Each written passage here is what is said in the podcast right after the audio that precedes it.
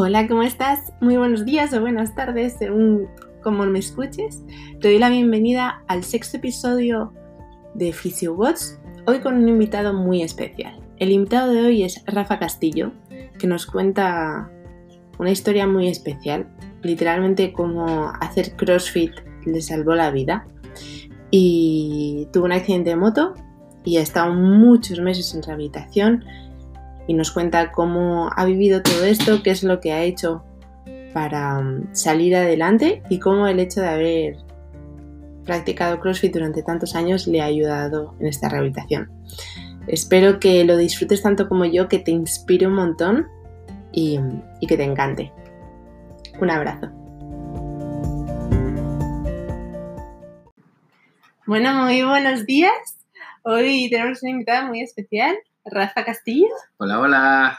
Que nos va a contar una historia muy especial. Yo quería, Rafa, que hace, vamos, crear o hacer este, que grabásemos este podcast para ti, porque la historia que tienes me, me encanta. Y recuerdo cuando pasó todo esto, que me dijiste como todo lo que te había enseñado la experiencia y que te encantaría compartirla con otras personas, por si pudiesen estar viendo lo mismo, alguna vez han vivido eso o lo van a vivir. Entonces, para, para compartir tu experiencia, cómo has salido de todo ello y cómo la mentalidad que has tenido. Bueno, bueno. Y por eso, por eso te he llamado. Bueno, fantástico. Te cuento, te cuento todo. Bueno, para los que están escuchando que no me conocen y no saben qué pasó. Eso, cuéntanos. Exacto. ¿Quién es Rafa? Ok, yo soy Rafa, yo hago CrossFit desde hace tres años, ok. Eso es parte importante de la historia, por eso lo digo. este, nada, y esto fue el 28 de diciembre. Mm, pasado mañana se cumplen ocho meses. Wow. Pasado mañana se cumplen ocho meses del accidente.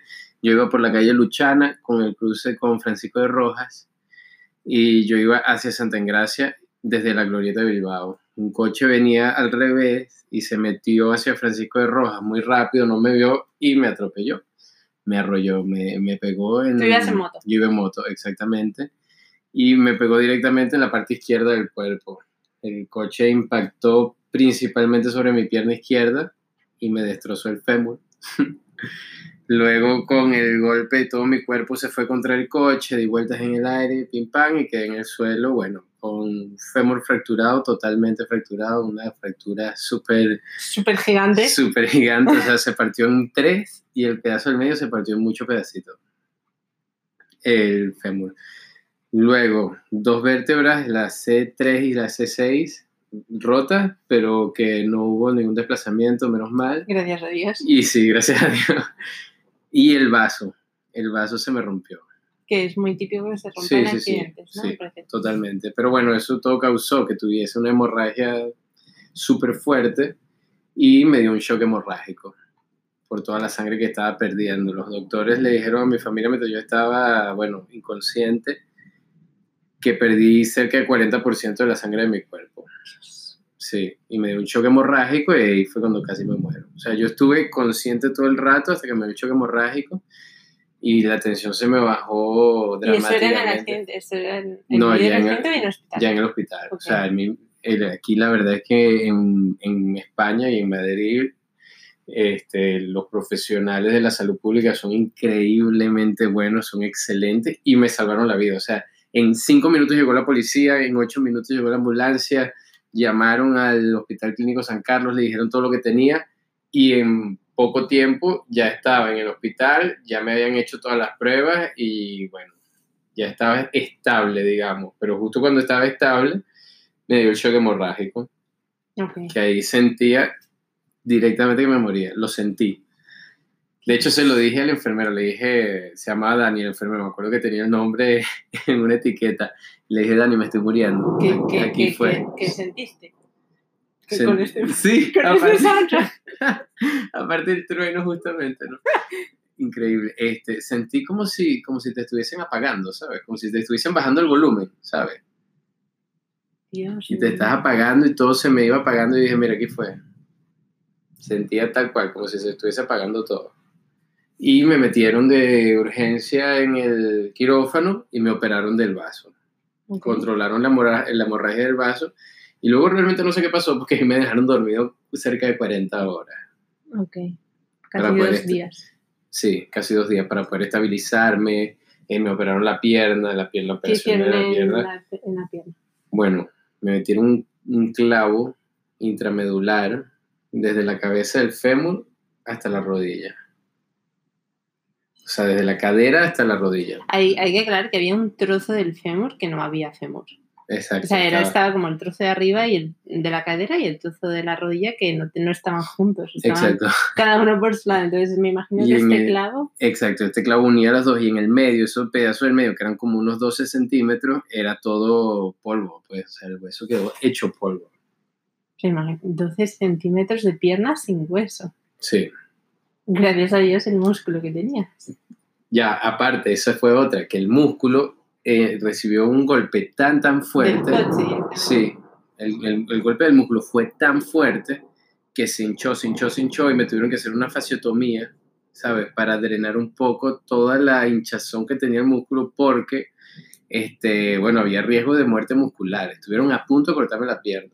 Lo que, lo, lo que pasa es que cuando, para explicárselo a la gente, cuando hay una hemorragia tan grande en el músculo y, es- y esa sangre no sale, el músculo se va en sí mismo llenando, como creando una anoxia o se van muriendo los tejidos y esa muerte de tantas, no sé si será parecido a la rhabdo, pero se va, o sea, eso hay que rajarlo de alguna manera Claro. para que esa sangre empiece a salir de ahí.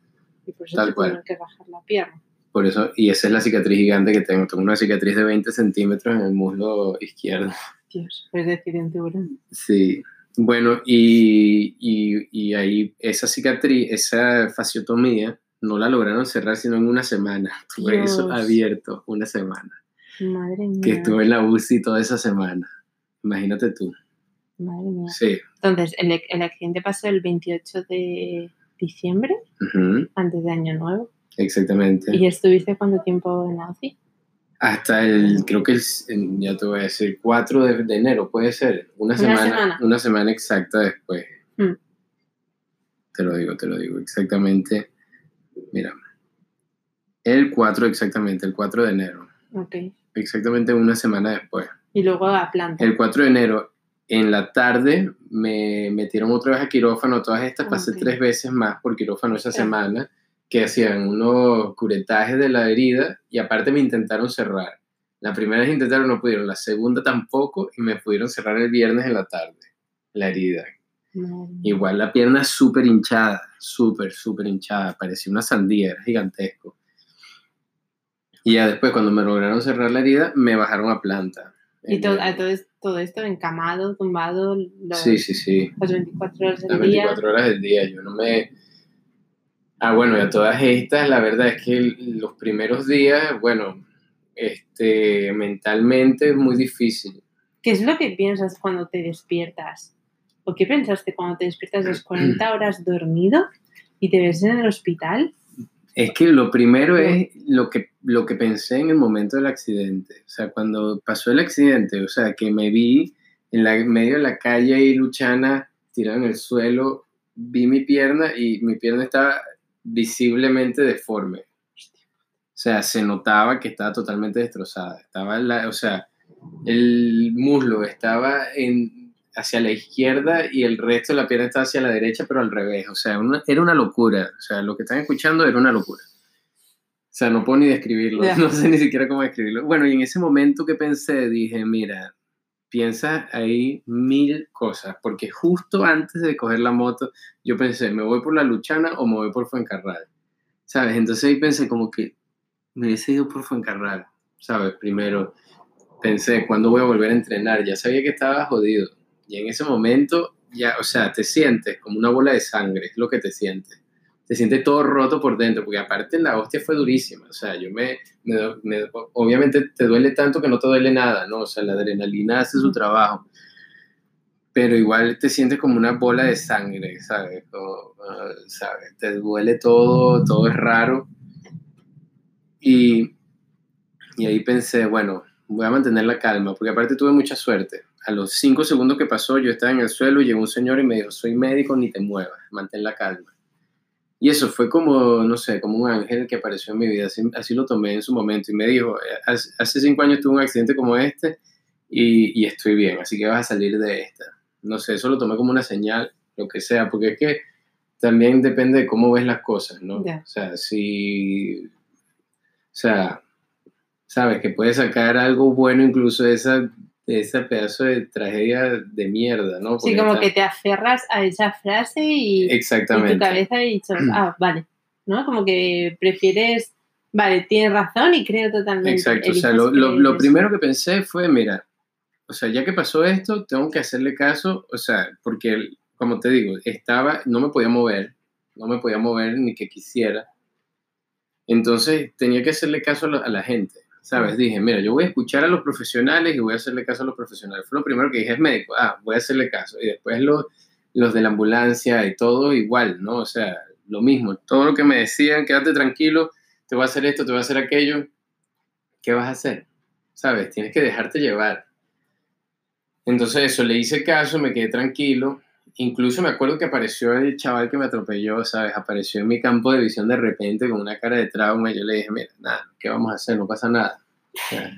Pero Rafa, eso es porque tú eres así, pero, porque, pero yo estoy convencida de que no todo el mundo tendría esa...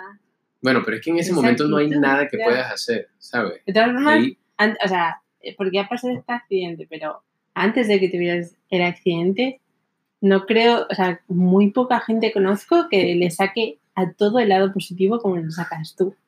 Es decir, es verdad, o sea, no sé, a cada cosa que pasa eres capaz de, de sacarle el lado bueno. Y, y yo creo que igual, si ya en toda tu vida tienes esa mentalidad, cuando te pasa algo así, sale... Claro, claro, Por porque es parte de ti, ¿no? Es parte de ti.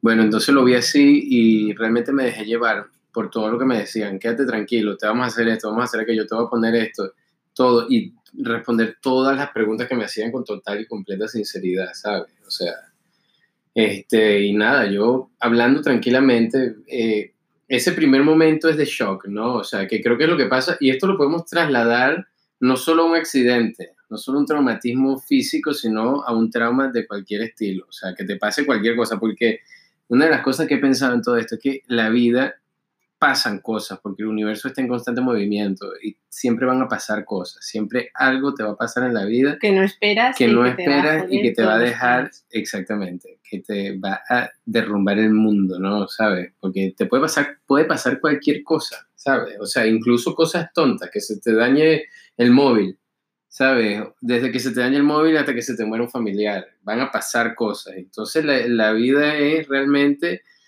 y, y la felicidad y todo lo que tú quieras es cómo lidies con todo lo que te va pasando.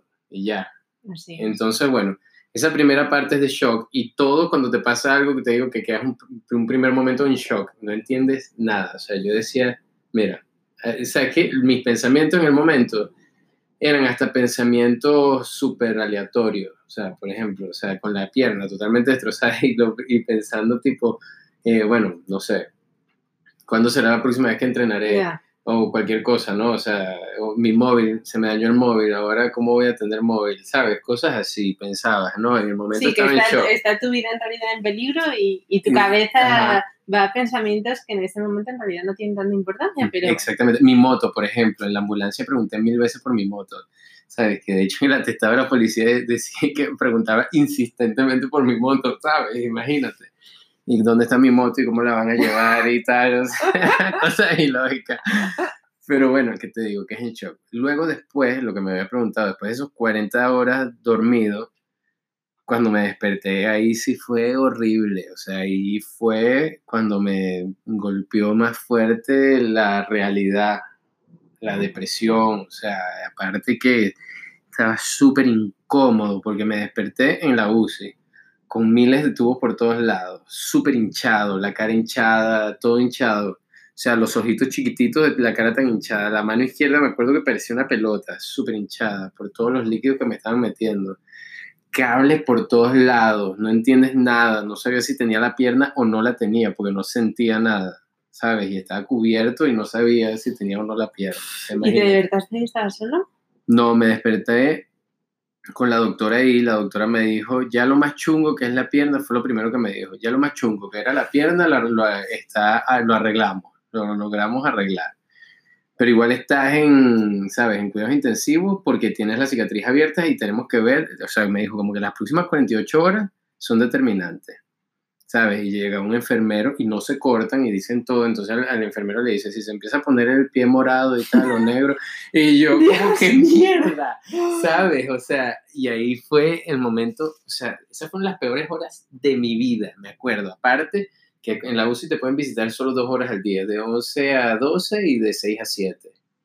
Y eso fue justamente a las 10 y pico, 10 y 45, algo así, y de 11 a 12 me visitó mi hermana y mis amigos y tal, y bueno, y la gente cercana en mi vida, en ese momento de 11 a 12, pero ahí justamente ya se acabaron las visitas y de 12 a 6 fueron las horas más largas, o sea, yo, yo decía, coño, quiero estar con alguien, ¿sabes? Quiero estar con mi hermana, quiero estar con mi mamá, mi mamá todas estas en Venezuela, ¿sabes? Que no sé, o sea, me, me, vio en ese momento, no, ni siquiera, de 11 a 12 no me vio. Mi mamá no sabía nada ni siquiera, ¿sabes? O sea, fue un momento súper, súper fuerte y mentalmente súper fuerte. Fue horrible mentalmente, o sea, ahí sí entré en la, y aparte súper drogado, ojo. Aparte que dos cosas perdí todo, 40% de la sangre, casi 40%, y aparte estaba muy drogado, te meten cualquier cantidad de cosas, ¿no? Y entonces eso me, me, bueno, estaba delirante, estaba delirante, no podía controlar mis pensamientos y me fui mentalmente a lugares tan oscuros que el dolor y la locura y la desesperación ni se comparaba con el dolor físico. O sea, prefería el dolor físico un millón de veces más que ese, sí, sí, sí, una locura. Eso fue, bueno, horrible, no te voy a mentir, porque imagínate, o sea, ahí tenía, imagínate, yo cerraba los ojos y decía, bueno, cualquier y no tenía nada, no tenía música para ponerme, un libro para leer, nada, simplemente en la UCI sin moverte, la mente pasando por 50.000 lugares, porque aparte a todas estas, ¿cuál era el escenario? Número uno, me podían cortar la pierna todavía. O sea, todavía había posibilidades en esas siguientes 48 horas de que el hinchazón no bajara, no mejorara, se empezara a poner eh, morado el, de, el pie y bueno, quién sabe. Y a todas estas, como yo ni sentía, o sea, la doctora me decía, mueve los dedos, yo moví los dedos mínimo y no lo sentí. No lo sentí. O sea, yo cuando no sé, bueno, pero bueno. pero y aún así, ahora dices, claro, está tan grave, pero como que tu cabeza siempre va a ir a ponerse en la peor situación por si, ¿no? Como para ver qué es lo peor que me puede pasar. O sea, y... Exacto. A todas estas, mm, una parte importante que tiene que saber la gente que está escuchando de mí es que aparte del CrossFit, que me encanta hacer CrossFit, me encanta bailar, ¿no? Entonces yo en ese momento, me acuerdo un pensamiento que tenía, era, coño, ¿cómo voy a bailar sin una pierna?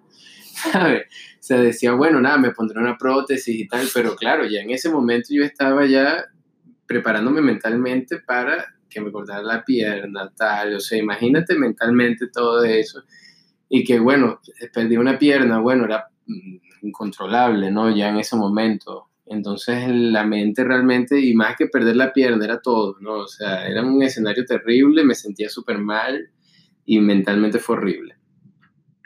Luego a las seis llegó mi hermana, vi a mi mamá por la camarita del móvil y tal, una videollamada, bueno, me puse a llorar, se puso a llorar todo el mundo, o sea, horrible. Y eso, ese fue una noche, aparte de, tuve alucinaciones por la morfina, ¿sabes? Y por toda la sangre que perdí, tuve alucinaciones muy fuertes y alucinaciones muy reales.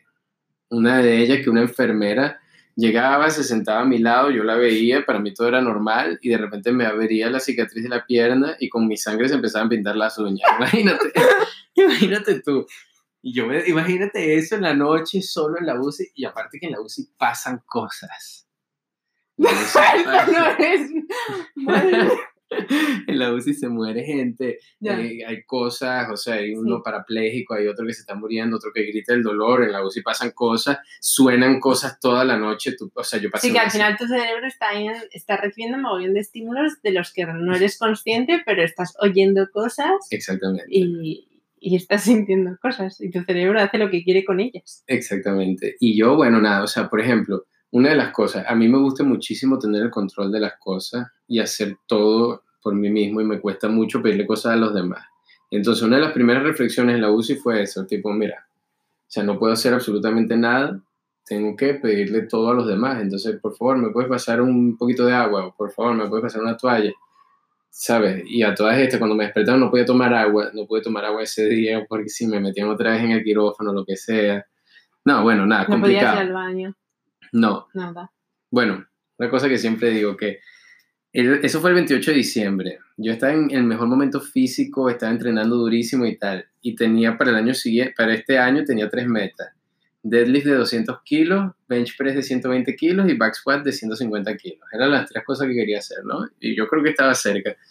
Y después de esto, o sea, mi meta era que sí, ir al baño solo, ducharme de pie, ¿sabes? Tomar agua, así mismo. O sea, esa era mis metas ya el 30 de, de diciembre. Imagínate. Entonces, eso también es una cosa, ¿no? Que cambia la, cambia la vida y tienes que cambiar tu- tus metas a cosas también reales, ¿no? O sea, yo podía mantener esa idea de tener 200 kilos de deadlift este año y lo que hubiese hecho fue, era frustrarme al darme cuenta que a los seis meses no podía ser, o sea, ¿sabes? Ya. Entonces, bueno, mantener las metas reales. Entonces, eso, me di cuenta que tenía que soltar el control, soltarlo por completo, tener pensamientos, bueno, controlar los pensamientos, que, o sea, que no Sí. fueran tan depresivos, ¿sabes? O igual fijarte en, en lo único, en lo bueno, porque dentro de lo que cabe, Sí, dentro de lo que cabe.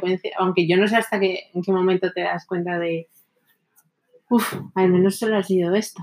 Bueno, eh, no, definitivamente no fue el primer día que me di cuenta que al menos solo había sido eso. Ya. Porque el primer día era mucha confusión, como Claro. te digo, acostumbrarme a la UCI, ¿no? Entonces, pero y ¿qué todavía pasa? no sabes si tu pierna está bien. Exacto. Al día siguiente, me acuerdo, uno de los enfermeros era muy sincero. Onofre, el gran Onofre, en un momento me dijo, el día, no me acuerdo qué día era, eh, si era 30, no me acuerdo qué día era, 29, no me acuerdo. Cuando me despertaron, este Onofre me dijo, eh, Rafa, eh, quédate tranquilo, porque yo en un momento estaba desesperado, en un momento, o sea, tampoco es que, o sea, en un momento le grité a todos los enfermeros, ¿por qué coño me despertaron? Claro, yo estaba enloquecido, enloquecido, o sea, yo no podía controlar mi estaba delirante de verdad, totalmente. Entonces Onofre me dijo, Rafa, quédate tranquilo porque te estás jugando la pierna, esa es la realidad. Así mismo, o sea, esto no es broma. Y yo, ah, ok. Y al día siguiente, 24 horas después, que fue horrible, cuando volvió el turno de Onofre, o sea, imagínate lo grave que estaba mi pierna, que los enfermeros me iban a tocar la pierna y a revisarme cada 20 o 30 minutos, ¿sabes? Siempre me revisaban el pulso, me tocaban, tintaban, abrían. Y al día siguiente, a las 24 horas, que fue Onofre de nuevo, le tocó otra vez, me vio y me dijo, yo creo que está un poquito mejor. Me aferré a ese poquito mejor, pero como loco. Y ahí empecé, bueno, lo primero que todo, o sea, yo creo que la base fundamental de mi recuperación es el agradecimiento. O sea, yo ahí en la UCI aprendí a ser, bueno, yo soy agradecido de toda la vida, pero ahí Eres. fui el triple agradecido. O sea, yo veía a cada una de esas personas como ángeles y que me estaban ayudando y cada cosa, cada pequeña cosa la agradecía muchísimo. O sea, cuando tomé agua por primera vez, fue como que, Dios mío, agua, qué bien, qué maravilla, ¿sabes? Que fue que sí, el 31 de diciembre que me tomé un vaso de agua. Entonces, agradecer cada, por ejemplo, cada buen gesto, cada sonrisa que daban, agradecía cualquier, los buenos días, las buenas tardes, todo, ¿no? Entonces yo creo que la base fue el agradecimiento en, en gran parte. También que busqué siempre ayuda de Yo todo. creo, yo creo que, que el agradecimiento como que te hace... Toma, ¿no? Está te hace mm, te hace valorar lo que tienes ahora ¿no? porque te hace decir como valorar cada pequeña cosa o sea cuando dices gracias a la enfermera que me está dando un vaso de agua sabes Es- le das gracias a a una cosa que parece tan niña pero que en realidad es Sí, y es un agradecimiento profundo en el momento, ¿no? O sea, por lo que significa para ti un vaso de agua en ese momento donde estás, ¿no? Y entonces también que busqué mucha ayuda. ¿sabes? O sea, le hacía caso a los enfermeros. Cuando un enfermero dijo que me quedara tranquilo, bueno, me quedé tranquilo, aunque por dentro estaba desesperado. O sea, era por dentro, imagino, o sea, la, la sensación era, es que no te puedo explicar, porque era tanto, era estar tan drogado, tener tan poca sangre, que era un delirio total, o sea, era un como psicosis temporal, tal cual. Entonces tenía, imagínate, esa batalla por dentro de mil cosas que estaban pasando, de enfermeros que me sacaban sangre, de samuráis en el universo vestidos de naranja, que eran cosas que vi, de camas voladoras, de, de, hundirme en la cama de la UCI y salir cinco pisos más abajo de repente, o sea, eran cosas muy locas. ¿Cuánto tiempo duró eso? Eso duró eh, como 24 horas más o menos, fue horrible yo sabía que si pasaba esa noche ya era la peor noche de todo el proceso de recuperación, lo sabía. Okay. Pasó esa noche que me costó, no, dormí nada, nada, o sea, era entre medios sueños, delirios, alucinaciones, dormir cinco minutos, así, ¿no? Sí, sí, sí, que a veces hasta le decía a los enfermeros, por favor, ven y dime algo, dime algo, que necesito distraer la mente. imagínate. Qué heavy. Sí, muy, muy heavy. ¿Y cómo, cómo, salí, cómo saliste de ahí? ¿O cómo te diste cuenta de que ya eso había pasado y que estabas... No, bueno, o sea, poco a poco cuando tu mente va saliendo del delirio de ya, ya me sentía un poquito mejor, ya tenía un poquito más de, no sé, de hemoglobina, me imagino que me habría subido un poco, no lo sé ni siquiera pero ya ahí en el momento vas como que entendiendo mejor las cosas, viendo mejor todo, como que ya va, qué pasó y tal. Y aparte que tuve mucho apoyo todo el tiempo, ¿sabes? De ahí en ese momento, de ahí en adelante, bueno, mi hermana, María Laura, se iban y estaban todo el día conmigo en la UCI. Y aparte que los enfermeros ya empezaron a hacer como otra familia, ¿no? O sea, gente que, con la que ya tenía un clic y un cariño y, agradecimiento. Y entonces había, me acuerdo, Elena, ¿sabes? Elena estaba ahí todas las mañanas y yo era feliz de ver a Elena. Cuando se iba Elena esperaba 24 horas para volver a verla y tal. Y bueno, y en ese momento busqué, busqué ayuda, obviamente.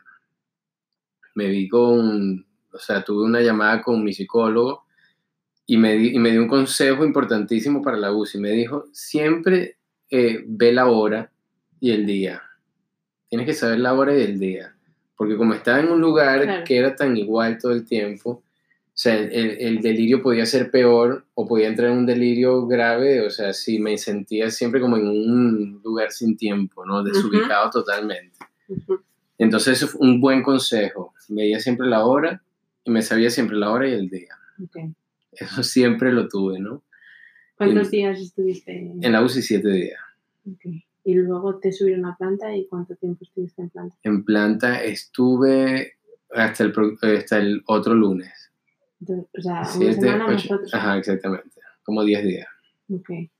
Casi tres semanas en total. Casi, sí. Bueno, dos semanas y pico en total. ¿Y cuánto, cuándo empezaste a ser un poco más dependiente cuando saliste del hospital? ¿Un par de días antes? Bueno, en el hospital ya la semana esta que estaba en planta, eh, yo llegué a planta un viernes, el viernes 4 de, de, ¿De enero. De enero. Y el 7 de enero me levantaron o algo así, me llevaron a la, a la silla, al sillón y después me empezaron a enseñar a caminar otra vez desde cero, imagínate tú. Pero yo tenía la hemoglobina muy baja, muy, muy baja. Entonces el primer día di tres pasos y casi me desmayo, o sea, se me... una cosa horrible, me tocaron así y tal. Y la fisioterapeuta me, me dijo como que, bueno, voy a hacerte una prueba de la hemoglobina porque, bueno, este, me parece que debiste haber eh, aguantado más de tres pasos. Bueno, nada, nada, no hizo la prueba, no me hizo la prueba ese día, al día siguiente fue otra vez la rehabilitadora y caminé cinco pasos y casi me desmayo. Luego el tercer día, que claro, esto como un, como un andador, ¿no? ¿Sabes? Y luego el tercer día sí fuimos al final del pasillo, hasta la ventana, casi me desmayo. Y luego vieron, tenía la hemoglobina que sí, siete y pico, algo así, ¿sabes? O sea, estaba súper heavy y me dijo que si yo hubiese sabido eso, ni, ni, me levantaba. Y yo, ¿qué pasa? ¿Qué pasa? Que, bueno, el CrossFit, ¿en qué me ayudó? En que principalmente cuando pasó el accidente tenía muchísima masa muscular y eso me salvó la vida que me lo dijeron los doctores, ¿no? número uno. Y Vas número a dos, en, en las piernas y en el en la- abdomen también. las piernas, el abdomen y la espalda también. y en la espalda, porque hay que decir que C3, como, como hubiese sido una fractura con desplazamientos, se, ahí está la inervación del diafragma y se habría quedado completamente sin respiración y muerto en el instante. Imagínate tú. O sea, que Mierda, qué locura. Qué locura. Mucho. Uh, eso sí es una locura. Bueno, nada. Y entonces eso también del CrossFit, que, que, que, si, que si estás haciendo un WOD o lo que sea, siempre vas un poquito más allá de cuando puedes, de cuando piensas que puedes, y pues ya no puedes más y siempre vas un poquito más. Bueno, eso fue lo que hice yo desde el primer día. O sea, caminar ese día igual, o sea, si yo creo que mi capacidad era caminar dos pasos, pero di el tercero, ¿sabes? O sea, y ya. Sí, igual ya Luego- habías desarrollado como esa Ex- capacidad de ir un poquito más cada día Sí, darle y un de exigir. poquitico más. Y sabía que esa era el, el- iba a ser la clave de mi recuperación. Ir siempre un poquito más. Y, y la rehabilitadora, María José, me dijo como que, mira, siempre ve a lo que te incomode. Me dijo. Repetimos que se ha cortado. Decías que la rehabilitadora te dijo. Me dijo, siempre ve hacia lo que te incomode, ¿no? Si estás demasiado cómodo, lo estás haciendo mal, me dijo. Qué bueno. Sí, me dijo, si, le- si estás muy cómodo, Brutal. lo estás haciendo mal. Y me dio unos ejercicios. Obviamente había perdido toda la movilidad de la rodilla. ¿Ok? Y esa fue como que mi primera meta de la rehabilitación. La re- movilidad de la rodilla, ¿no? Y aparte, como tenía tanto, 12 centímetros sin hueso, yo le pregunté a la gente, mira, ¿qué hago para que salga hueso ahí? Ahí obviamente los doctores me dijeron, mira, no, se, no podemos asegurar que, que la operación quede bien, esto es una apuesta, igual te tenemos que volver a operar dentro de ocho meses, no sabemos, tenemos que revisar, hay demasiado espacio sin hueso, no sabemos si se vaya a formar. O sea, Dios mío. yo le dije, ¿qué puedo hacer? Caminar. Ok, tenía que caminar, ¿no? O sea, tenía que caminar un montón. Me dijeron, camina y camina un montón. Bueno, ok. ¿Por qué? Porque cuando al final en estos periodos de rehabilitación se están formando los tejidos en función de las demandas a las que le solicites. Si tú no le pides al hueso ese estímulo de que necesitas caminar, no se va a formar ese hueso. Entonces es importantísimo en cuanto puedas ponerte a hacer cosas para que tu cuerpo entienda que necesita prepararse para hacer esas cosas y desarrollar los músculos, los tejidos, los huesos Claro. para hacer. Bueno, a todas estas, tú fuiste cuando yo estaba hospitalizado y me diste unos ejercicios que era mover el dedo para arriba y para abajo, por ejemplo. Y yo eso, cuando lo único que podía mover eran los deditos del pie, me ponía música y me pasaba hacía al menos cuatro horas al día, ¿sabes? En serio, de mover los dedos. Me ponía, eh, mi técnica era escuchar un disco entero moviendo los dedos. Pim, pam. Escuchar el disco, me lo quitaba, ya quedaba cansadísimo como si, o sea, de mover los dedos. O mover, bueno, ya O el después los- tobillo, o el tobillo, así, el en círculos y tal este, me quedaba, después de escuchar un disco moviéndolo, lo movía al ritmo de la música, ¿sabes? Este, o los dedos o el pie, me quedaba como si hubiese hecho una hora de CrossFit intensísimo, ¿sabes? Súper cansado. Y entonces después descansaba un par de horas y como mi día era tan largo, porque bueno, mi día era gigantescamente largo y no dormía, era tan largo, este, en algún punto lo volví a hacer y lo volví a hacer y hacía como cuatro discos al día. Y aparte como me encanta la música, no era difícil. Sí, me ponía Juan Luis Guerra y tal, ¿sabes? Y movía mi pie, pim, pam, pim, pam, o lo que sea, ¿no? Eso fue una realmente fundamental en la rehabilitación también, ser metódico. Eso fue fundamental, tener un método. Yo decía, mira, un disco, moviendo el dedo, pim, pam, movía mi disco, tal, descansaba dos horas, volvía a hacerlo, otro disco, movía, tal, y así. Sí, porque si no me imagino que es fácil, eso te está costando un montón, como que es, es fácil si no tienes esa rutina pasar de ello o, o irte a dormir o sentirte mal por ti mismo y decir, ah, qué mal lo estoy pasando, no puedo mover, moverme Exacto. nada, como que esa... en- Bueno, todas estas, el dolor era horrible. El dolor ahí ya en esta etapa era horroroso. Dolor más heavy que he sentido en mi vida porque ya dejas físicamente. de tener esa anestesia. Exacto, te van bajando la anestesia para ver qué tanto lo aguantas y mandate a tu casa. Y bueno, me quitaron de repente, bueno, la sonda y ya tenía que ir al baño. Y ya levantarte a ir al baño es cuestión de supervivencia. Estás solo a las 4 de la mañana, tienes ganas de ir al baño, nadie te puede ayudar, tienes que resolver. Eso fue otra cosa, resolver. Ya, lo que apetecía. Ya, lo que tenías que hacer, ¿qué ibas a hacer? Yo aguantaba las ganas, decía, yo no quiero ir al baño. Pero bueno, tenías que ir, no voy a hacer otra Yo cosa. me imagino en esos momentos pensarías, y yo antes que podía ir al baño cuando quería Exacto. y nada apreciaba, una mierda. Exactamente. O sea, porque aparte de ir al baño, ¿qué significaba? Que yo estaba dormido. Me costaba dormirme. Eh, bueno, nada, me terminaba durmiendo, ok. Me dormía dos horas, de repente tenía que ir al baño, me levantaba.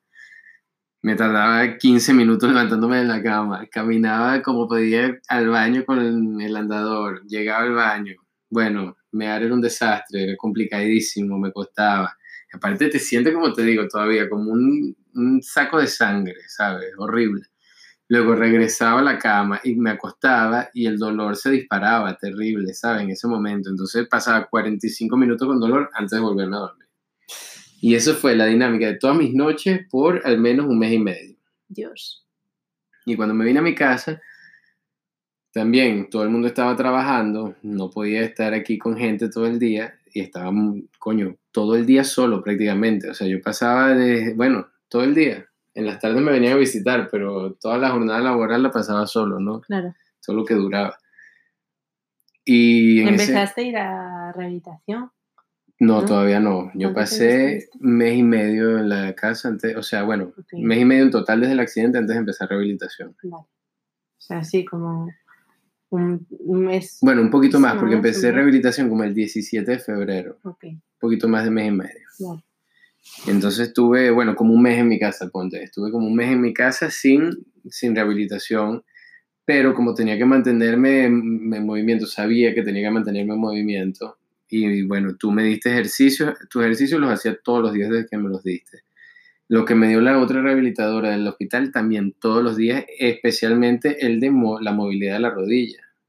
La movilidad, recuperar la movilidad de la rodilla era todos los días a las 11 de la mañana, exactamente a las 11 de la mañana. O sea, yo estaba normalmente acostado, después de desayunar me venía y me acostaba, a las 11 de la mañana me, me levantaba, me iba a la mesa del comedor y me ponía a flexionar la rodilla todos los días un poquito más. Y eso era gritos de dolor.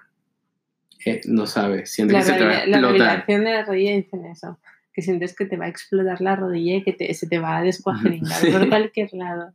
Es horrible, es un dolor. Esa yo creo que fue una de las partes más horribles de la rehabilitación.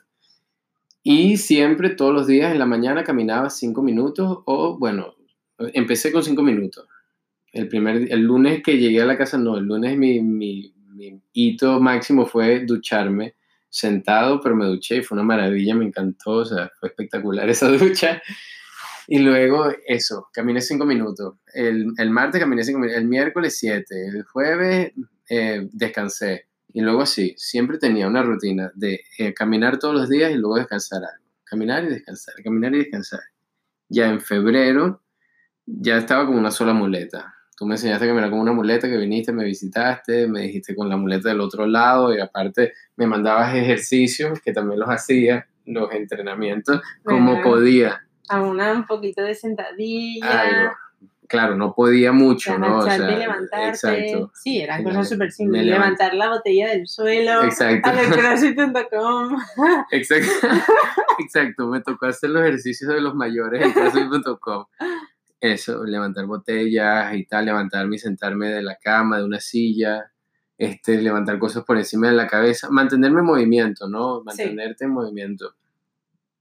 Y en esa época también me costaba mucho el tema de la hemoglobina, entonces podía tener actividad, descanso, actividad, descanso, o sea, y comer muy bien en ese momento. Comí muy bien siempre. Eso, eso fue una también Fundamental. fundamental. quitar, dijo la otra oficio de la rehabilitación, quitar todo lo gaseoso con azúcar, porque hace que el hueso no crezca tan bien. Exactamente, tal cual. Bueno, Es yo que no tomo bebidas gaseosas con azúcar, o sea, como Coca-Cola y eso, yo no tomo nada de eso desde hace como 11 años. Lo dejé, no me acuerdo ni siquiera por qué, ¿sabes? Ni siquiera era fit en ese momento, simplemente no me gustaba y lo dejé. Este, bueno, y, y ahí que me ayudó en esta etapa de la recuperación, que fui muy metódico, a pes- a pesar de que estaba solo, no tenía como que rehabilitación todos los días ni nada, sino que simplemente dije, mira, voy a caminar todo lo que pueda porque es lo que puedo hacer por ahora. Y eso, hasta que un día caminé 27 minutos, me acuerdo. escuchando un disco del disco de Jorge Drexler, el último disco de Jorge Drexler. Y este, estuve que si tres días sin caminar. Porque me pasé. Fue demasiado. Coño. Bueno. Y después empecé rehabilitación y la rehabilitación era dura, complicada. Me hacían eh, magnetoterapia. Que es lo que se utiliza para favorecer la cicatrización del hueso. Exacto. Pero todas estas es cuando la doctora, cuando el médico rehabilitador vio, cuando la rehabilitadora vio la, la radiografía, me dijo, mira, este año olvídate de todo lo que ibas a hacer, de volver al trabajo, me preguntó, este, tú puedes, o sea, ¿cómo, estás cómo, cómo, es tu situación laboral? Porque te vas a lanzar todo el año de baja, me dijo. Me dijo. Porque no había huesos, pues sí, sin porque no había hueso. Y me dijo que tuvieron un caso muy parecido y pasó 10 meses en rehabilitación, no le, no le salía el callo. Sí, sí, sí. Y le tuvieron que operar, hacer otro injerto. Entonces ahí era como que yo venía ese mes que estuve aquí en mi casa, como iba mejorando cada día un poquito y me sentía cada vez un poquito mejor, igual con muchísimo dolor obviamente, pero no sé, me sentía bien. Y cuando llegué ese día la rehabilitación fue como que me destruyó otra vez, fue como que no puede ser. O sea, estoy mucho más lejos de lo que pensaba de alcanzar mi meta. Y ahí la doctora, bueno, nada, me dijo, tienes que ser impecable con tu comida. Y ahí la verdad es que incluso, o sea, porque hubo un momento de depresión en febrero ya, de ansiedad y depresión, que ya no quería cocinar nada. O sea, porque al comienzo me cocinaron mucho, ¿sabes? O sea, mi suegro vinieron y me cocinaron carne y pollo y vegetales y arroz y sopa y no tenía que hacer nada más que calentarlo. Pero luego cuando ya no estaban y ya estaba yo solo, no me quería cocinar una carne, un pollo, no puedo, no puedo, o sea, levantarme y estar frente a la sartén cinco minutos haciendo un pollo a la plancha era demasiado esfuerzo, no sé, ¿sabes? Era complicado. Ya. Y directamente no, no, lo hacía, sino que me comía un sándwich con jamón y queso, ¿sabes? O una tortillita de estas mexicanas con jamón y queso. Y eso era terrible, terriblemente mala alimentación. Y, la, y, eso fue en febrero. Y chocolates, bueno, imagínate, me, la gente, todo lo que me regalaba la gente en el hospital todo lo que me regalaron, que me traje, que eran cosas con millones de gramos de azúcar, ¿sabes? Me lo comí todo en la ansiedad y la tal. Y después la doctora me dijo, mira, ¿qué estás haciendo? O sea, tienes que comer impecable en este momento de tu vida. Olvídate de eso, un chocolate, no, que me lo merezco. No, no, no. Este momento impecable, ya eso vendrá después. Y bueno, le hice caso le hice caso, me hice un supermercado, ¿sabes? Por eh, online y, comía bien vegetales todo el tiempo, huevo, carne, tal. O sea, empecé a comer fantásticamente, a pesar de que no quería, pero sabía que era lo que tenía que hacer. Y me costó, me costó agarrar otra vez la dieta, ¿sabes? Saludable. ¿Cómo hice? Con lo mismo, un método. Me puse un método. Hmm. Dije, hago 28 comidas a la semana. Ok, voy a hacer esta semana al menos 20 comidas que sean saludables y luego 8 comidas lo que me, me dé la gana. Bueno, perfecto. La primera semana habré hecho 17 comidas buenas, la segunda 20 y así hasta que ya retomé mi... Porque al, final todo es costumbre. Sí, al final es hacerlo un hábito y hacerlo que sea simple y fácil. Exactamente. Y uh, bueno, y a día de hoy, que ya estamos a ya va, te sigo contando. meses, ¿todo este tiempo está en rehabilitación? Estuve en rehabilitación cuatro meses y medio. Entonces, febrero fue grave. Marzo, bueno, marzo el peor mes de todos, creo yo. O sea, porque todos fueron horribles, pero en marzo ya me estaba sintiendo mejor, podía hacer más cosas y el dolor era peor, no entendía nada, ¿sabes? No podía ni caminar porque tenía como una, un tendón, del, el tendón del recto anterior puede ser inflamado y era un dolor horrible, horrible. Entonces, bueno, nada, resulta que tenía cita en traumatología el 2 de abril.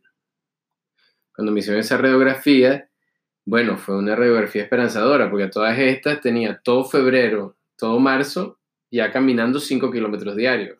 Ya había, había logrado que mi hábito, desde esos 5 minutos que caminé al principio, esos primeros tres pasos que dice que hace mes mayo, lo convertí en febrero y marzo, ya llegué a un punto de 5 kilómetros diarios tenía una meta de, o sea, bueno, igual tenía que descansar mucho, pero tenía una meta de hacer semanalmente entre 30 y 50 kilómetros caminando.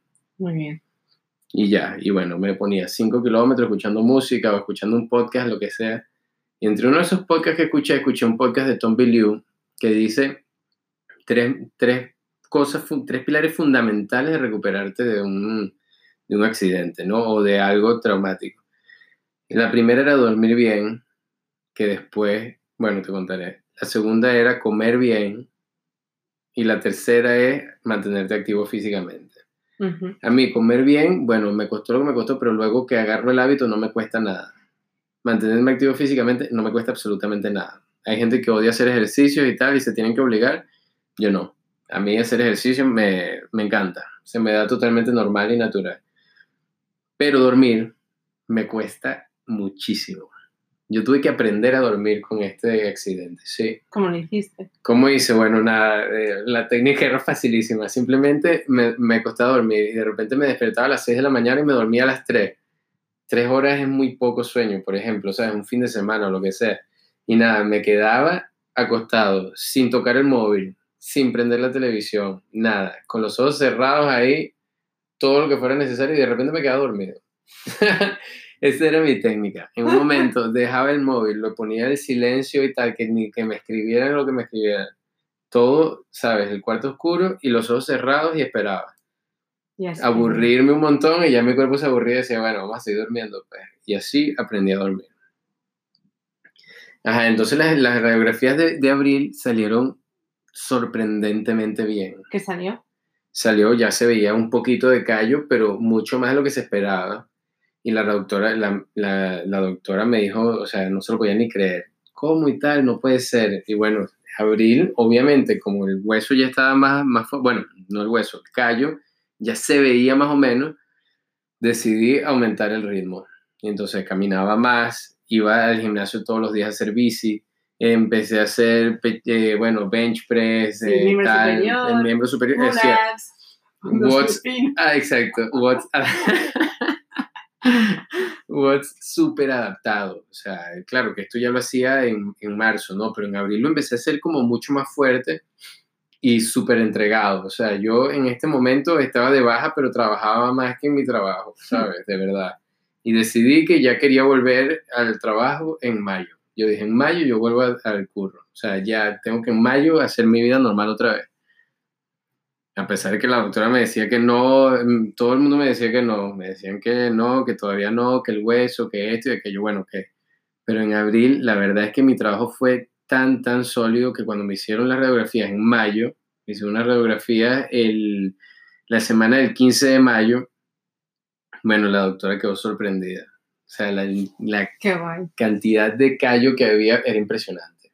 Impresionante. O sea, el salto, bueno, no y la doctora me dijo, mira, ya te puedes dar de alta si quieres, y me pedí la alta voluntaria para volver a trabajar.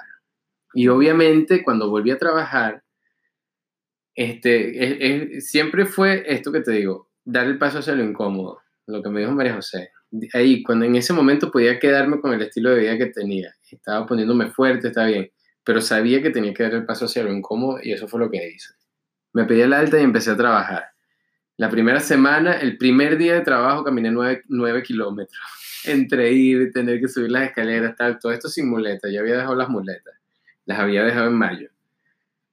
Eh, como el 10 de mayo dejé las muletas. La última que me, la muleta, la única.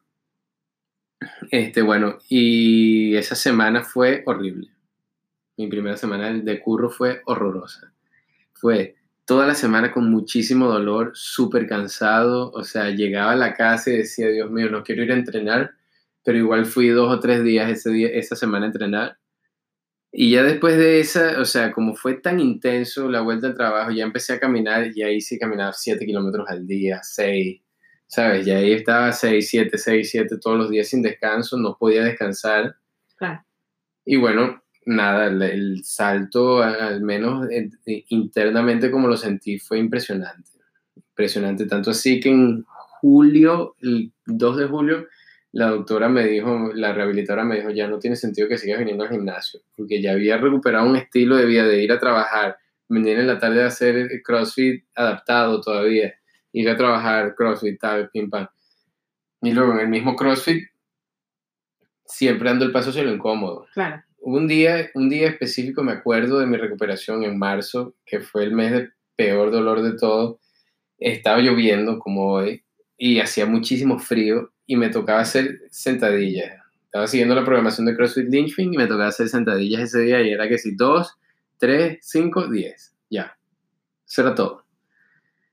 Y bueno, digo, bueno, voy a hacer obviamente sentadillas sin peso, ¿no? Porque no podía hacer sentadilla con peso. Me dolía un montón y no quería ir a entrenar.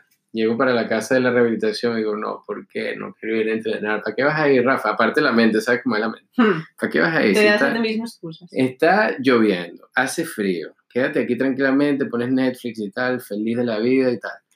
Y yo como que, y mientras, mientras yo mismo pensaba eso, cogí la chaqueta, me puse la chaqueta, pim pam. No, pero ¿para qué voy a ir? Cogí el, el bolso de- del gimnasio. No, pero ¿para qué voy a abrir la puerta? No, pero ¿para qué vas a ir? Dios mío, aparte te va a doler cerrar la puerta, llamé al ascensor, bajé, caminé al gimnasio y no, me, no se me quitó esa voz de la cabeza nunca hasta que llegué al gimnasio. Llegué al gimnasio, hice cinco minutos de bici, hice el calentamiento e hice mis dos, tres, cinco y diez sentadillas. Y bueno, fue la primera vez después del accidente que hice las sentadillas bien, ¿sabes? Que me sentí bien, que equilibré el peso en las dos piernas, que lo hice sólido, calmado, con buena postura. Hasta tengo un vídeo, ¿sabes? De ese día. Y la verdad es que fue un día que mentalmente luego hacer esas sentadillas, las pude haber hecho al día siguiente igual, pero mentalmente haber vencido mi mente que me decía que no, ir al gimnasio y hacer mis no sé cuántas sentadillas, habría sido en total, ponte 30 sentadillas, o sea, me dio un, como un shot de alegría y Claro. de motivación que fue fundamental también en la recuperación. Y eso es solamente un ejemplo de todos los días que tú puedes hacer eso, ¿no?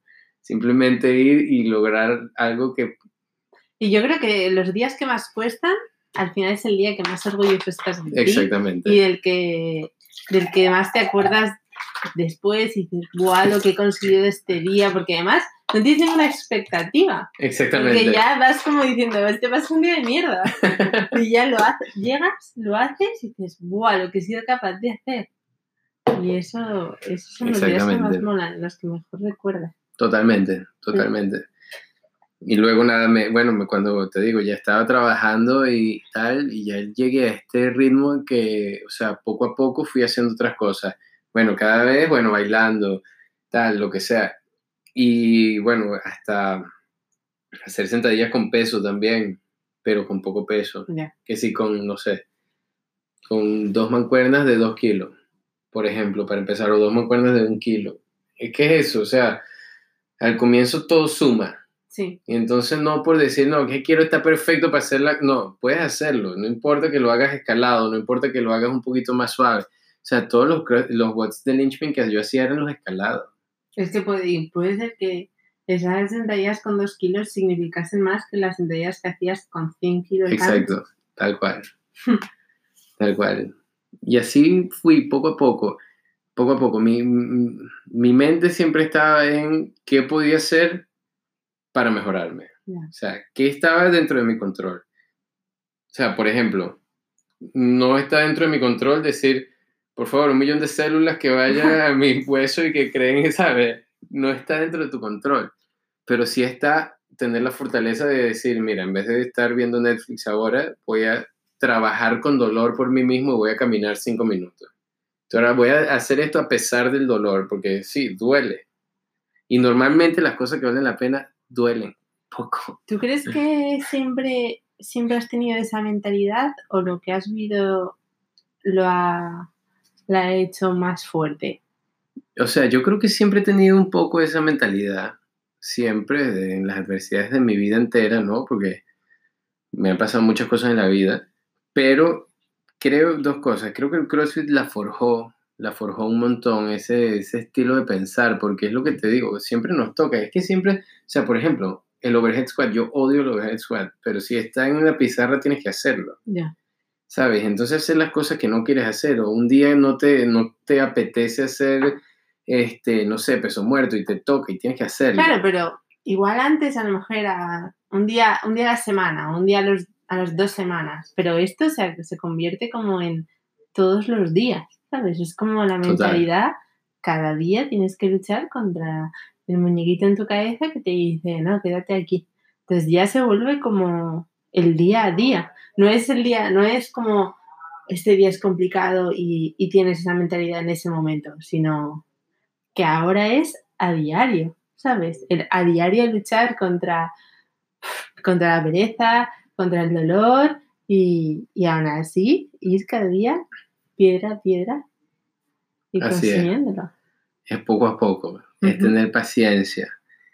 Y, y, ojo, que esto es algo muy de cada quien. ¿Sabes? Esto es algo muy de cada quien. Cada uno saca recursos psicológicos donde los tiene. Hmm. O sea, yo te puedo decir cuál era mi motivación, pero cada uno va a tener una motivación diferente. O sea, la idea... La motivación está al principio, luego lo que está es la, la disciplina y, como tú has dicho, la metodología que tú te has marcado para cumplirlo, para que salgas de casa, aunque tu cabeza te esté diciendo no sé qué, pero tú coges las llaves, coges la bolsa y sales de casa. Es que la metodología fue para mí fundamental, porque el simple hecho de, de, decir, bueno, todos los días a las 8 de la mañana tengo rehabilitación, llego a mi casa a las 12, a las 12 me voy a tomar un yogur con fresa, eh, a las 12 y 45 salgo al gimnasio. O sea, y era así, yo veía todo muy estructurado y era la manera de, de a las 12 y 45 decir, mira, ya es hora de ir al gimnasio.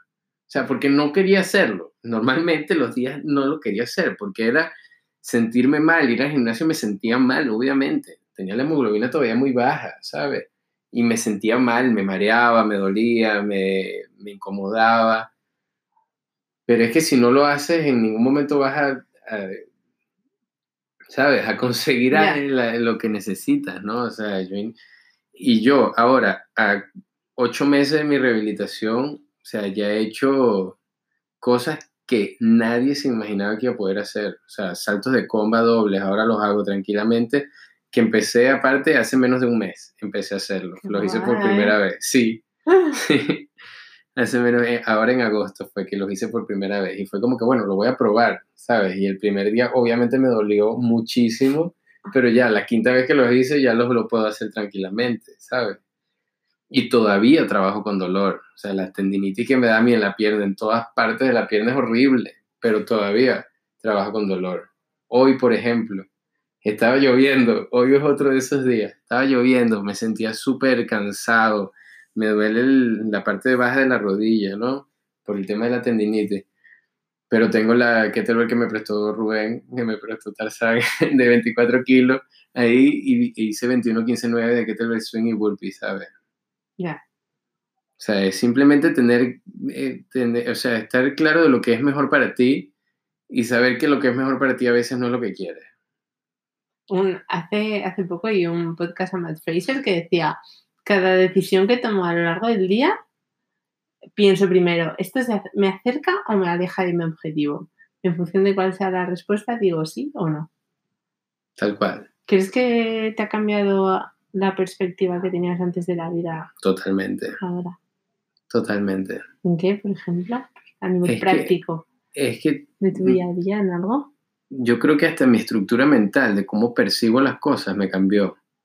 ¿sabes? Porque es que, imagínate, yo eh, estuve prácticamente muerto, ¿sabes?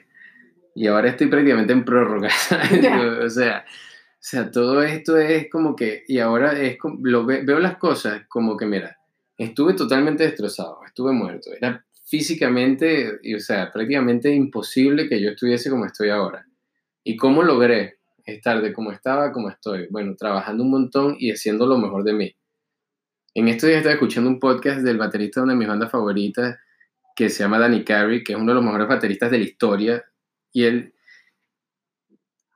él dice en, en el podcast como que él escucha los discos anteriores que hizo y lo único que escucha son sus errores.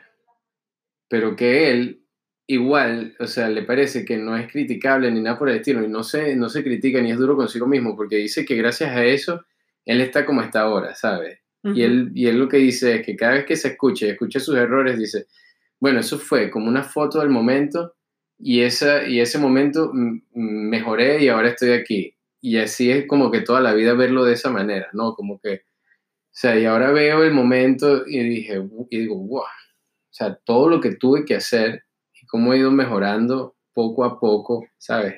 Sí, y, me acuerdo, a veces un ejercicio mental que hago es eso, me pongo y toco mi pierna y digo, Dios mío, ¿cómo me sentía en ese momento cuando estaba con la pierna totalmente destrozada en el suelo? ¿Sabes? Y cómo estoy ahora saltando la comba, ¿sabes? Felizmente. O sea, mentira.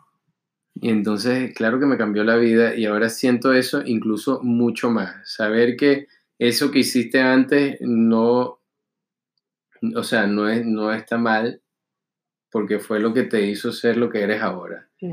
Y el resultado de tu WhatsApp o de tu el resultado de tu arte o del resultado de tu trabajo que hiciste, la cosa que el proyecto que llevaste en tu trabajo, lo que sea de antes, simplemente tienes que verlo como que es algo que es algo que te hace ser donde estás ahora, que te hace, que te hace ser quien eres ahora y te hace estar donde estás ahora. Yo estoy segura de que ahora eres muchísimo más fuerte y estás mucho más preparado para la adversidad que antes.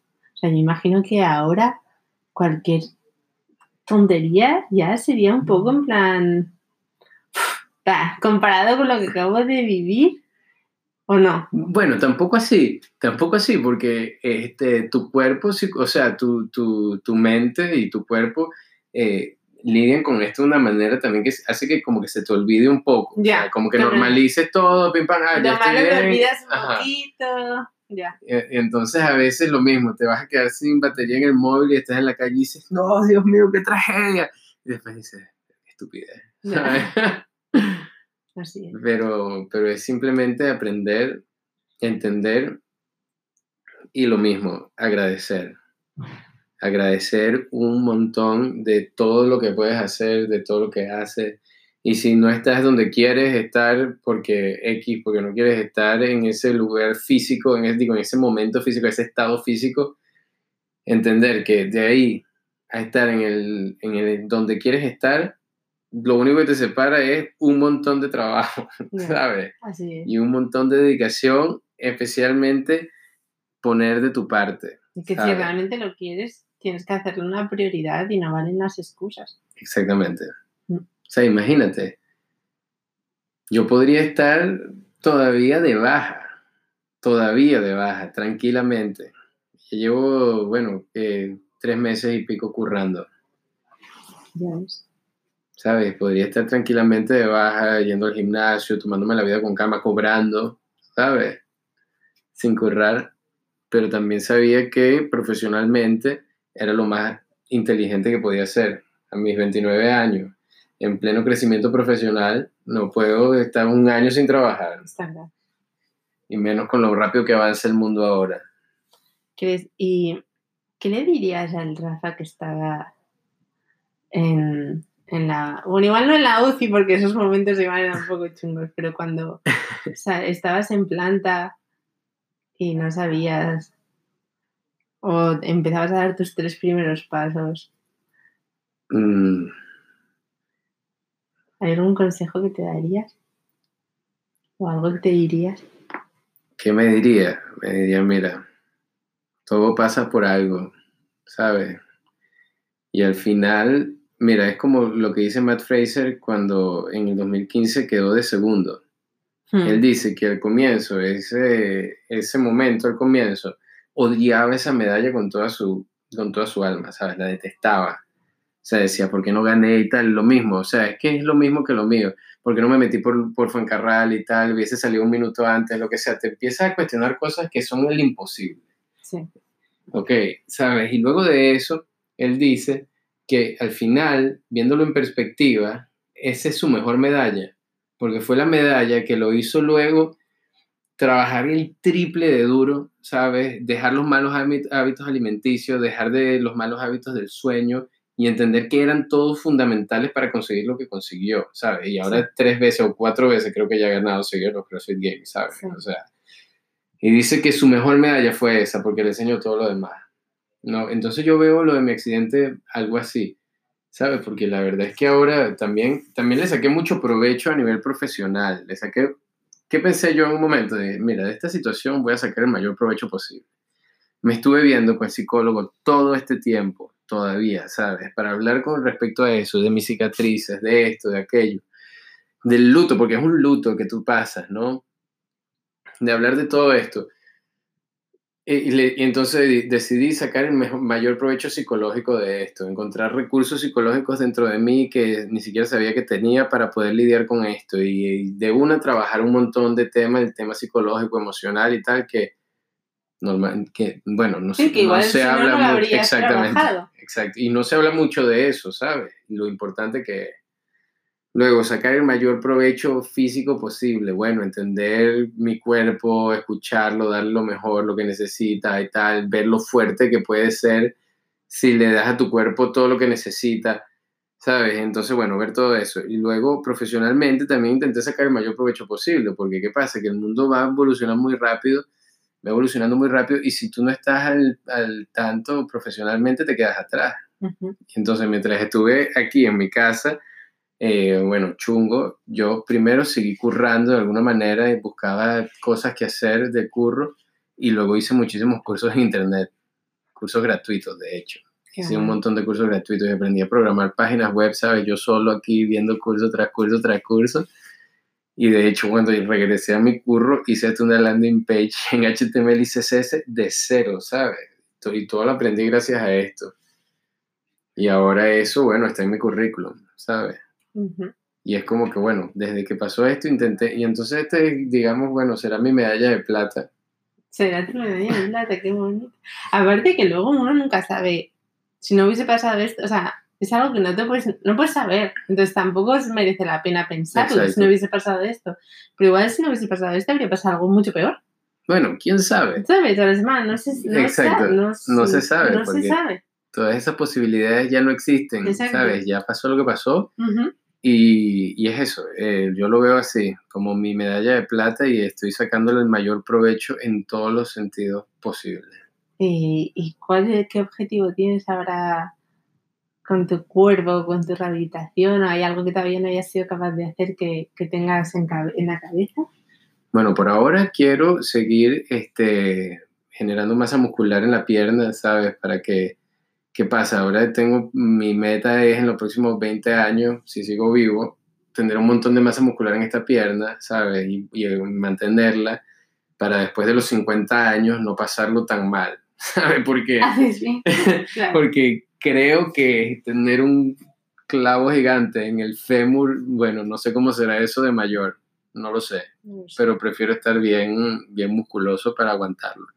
Entonces mi meta ahora este, es eso, mantenerme comiendo bien y haciendo, por ahora seguiré en el gimnasio, ¿sabes? Haciendo bici y tal, poco impacto porque igual volveré al CrossFit cuando ya esté un poco más seguro de, o sea, no más seguro, sino que pueda mantener más constancia en el entrenamiento. Sí, que no tengas que adaptarlos todo. Exactamente. Que vayas con miedo, sino que vayas con seguridad. Claro. Que vayas con seguridad y poder hacerlo también al ritmo de la, de la, clase, ¿no? Porque al final también voy a otro ritmo, eso es una realidad, o sea, pero ojo que yo perdí casi 15 kilos con el accidente, sí, sí, sí, y ya he recuperado 10, me faltan solo 5 kilitos ahí. bien. sí, que la mayoría serán en las piernas.